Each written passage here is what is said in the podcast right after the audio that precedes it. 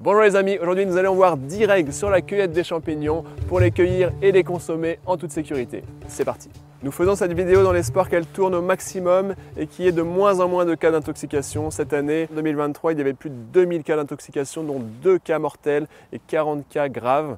Les deux cas mortels, c'est toujours avec le syndrome phalloïdien, la fameuse amanite phalloïde, et aussi pour que les cueillettes se passent dans les meilleures conditions possibles.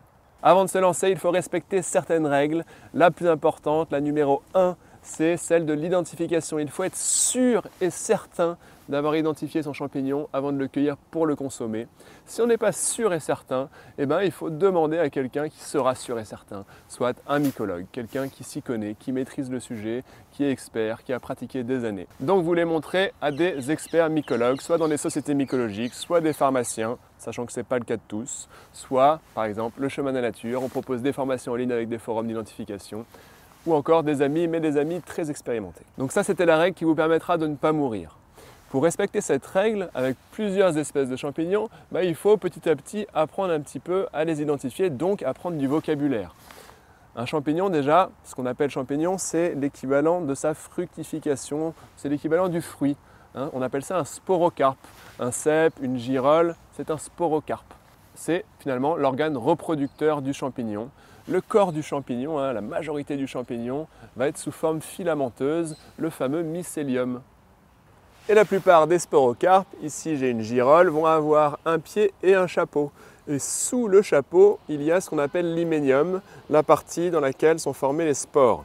L'hyménium peut être formé de lames, peut être formé de tubes, peut être formé de plis comme pour les girolles, peut être formé de petits pics, de petits aiguillons, on dit, pour les pieds de mouton par exemple, ou encore être lisse pour la trompette de la mort. Donc il va falloir observer tout ça ainsi que l'endroit où pousse le champignon. Est-ce qu'il pousse sur du bois, la madouvier Est-ce qu'il pousse au sol? Est-ce qu'il pousse sur un arbre?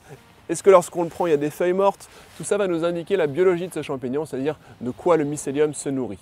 Et on le prend entier. On entend beaucoup de choses se dire, on doit le couper, on doit le prendre entier, sinon c'est mauvais pour le mycélium.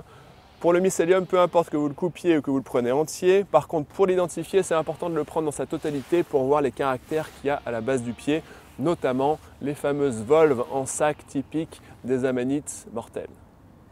Donc il faut bien observer tout ça, prendre des notes, prendre des photos du dessus, du dessous, latéralement en montrant la base du pied, l'environnement également et se munir bien sûr d'un panier aéré et d'un guide d'identification de champignons récent avec des clés d'identification, c'est-à-dire des questions qui permettent d'arriver au groupe du champignon puis à l'espèce. Une autre règle à respecter, c'est de ne cueillir que des individus sains, c'est-à-dire pas trop vieux, pas en train de se décomposer, pas en train de pourrir. Le cycle naturel d'un sporocarpe, c'est de pourrir. Même un champignon comestible, s'il est un peu pourri, il peut vous causer des problèmes digestifs. Pour les mêmes raisons, on déconseille de cueillir avec des sacs plastiques parce que les champignons, même jeunes, peuvent pourrir, fermenter dans ce sac plastique, surtout s'il fait chaud et s'il reste longtemps. Après, si vous avez une forêt juste à côté de chez vous et vous sortez qu'une demi-heure et que vous avez qu'un sac plastique avec vous, il n'y a pas de souci. Hein. Le passage quelques minutes dans un sac plastique ne pose pas de problème. Il faut juste les retirer le plus rapidement possible et ensuite les mettre au frigo. Une fois que vous êtes de retour chez vous, vos champignons, il faut les mettre au frigo. Moi, je les mets la tête vers le bas. Comme ça, s'il y a des vers, ils vont monter vers le bas du pied plutôt que vers le chapeau. Et il faut les consommer assez rapidement. Bien sûr, ça dépend de l'état du champignon à l'origine et des espèces. Par exemple, le coprin chevelu, il faut le manger le soir même parce qu'il va se décomposer, se liquéfier dans la soirée. Un cèpe, vous pouvez le garder s'il est tout jeune et bien ferme, sans problème, 4-5 jours. Si vous avez fait une cueillette trop importante pour les consommer rapidement, bah, vous pouvez les conserver soit en les séchant, soit en les lacto-fermentant, soit en faisant des bocaux, soit en les congelant. Pour l'immense majorité des champignons comestibles, il faut les manger bien cuits et si vous mangez un champignon pour la première fois, je vous conseille vraiment d'en manger de petites quantités au début et de voir si vous les supportez bien. Pour éviter les intoxications, évitez de mélanger trop d'espèces de champignons dans un même panier. Si vous mettez un cèpe et un champignon toxique pour l'identification à côté, ça va. Hein. les champignons ne se contaminent pas les uns les autres. Par contre, si vous mettez beaucoup d'espèces mélangées, de retour chez vous, vous risquez de ne pas savoir les identifier, de ne pas savoir faire la part des choses et de vous intoxiquer. Si vous vous intoxiquez, contactez un centre anti-poison, gardez bien vos photos, un individu du champignon pour chaque espèce, comme ça vous pourrez les montrer et ils sauront quoi vous dire. Une autre règle est d'éviter les endroits pollués.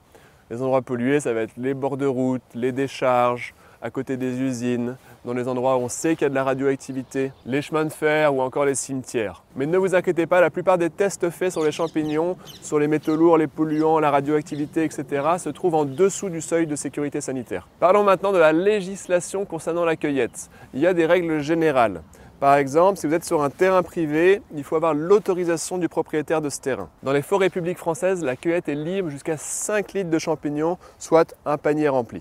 Sur les terrains communaux, la cueillette est libre aux habitants de la commune. Et dans les réserves naturelles, généralement, c'est interdit. Pour éviter de nuire à des espèces rares ou menacées, plutôt que de prendre beaucoup de sporocarpes, si on a beaucoup, vous pouvez en prendre un, mais prenez plutôt des photos, surtout si on a peu. une fois que vous avez identifié votre champignon, vous pouvez consulter la liste rouge des espèces menacées, et si bien sûr l'espèce est menacée, on ne la touche pas. Petit rappel pour ceux qui ne le savent pas, on propose des balades champignons et plantes sauvages en région parisienne ainsi que des formations en ligne.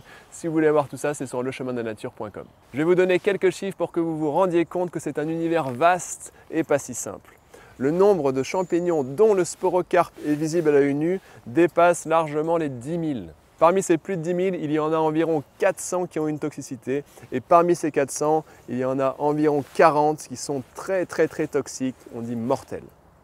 Parmi ces 40, il y a par exemple les trois amanites, l'amanite vireuse, l'amanite printanière et l'amanite phalloïde. Ces trois amanites ont un point commun, c'est d'avoir une volve en sac, c'est-à-dire comme un sac qui englobe le pied par en dessous. Mais bonne nouvelle, il y a aussi beaucoup de champignons comestibles, environ 400 également. Ça fait beaucoup, beaucoup de champignons à apprendre. Au chemin de la nature, on a à cœur de transmettre la connaissance d'un maximum d'espèces de champignons. Et quand on connaît beaucoup d'espèces de champignons comestibles, eh ben, on ne rentre jamais bredouille de la cueillette. Mais n'oubliez pas, la règle numéro 1, la plus importante, c'est d'y aller petit à petit pour identifier à chaque fois son espèce de façon certaine pour éviter de mourir.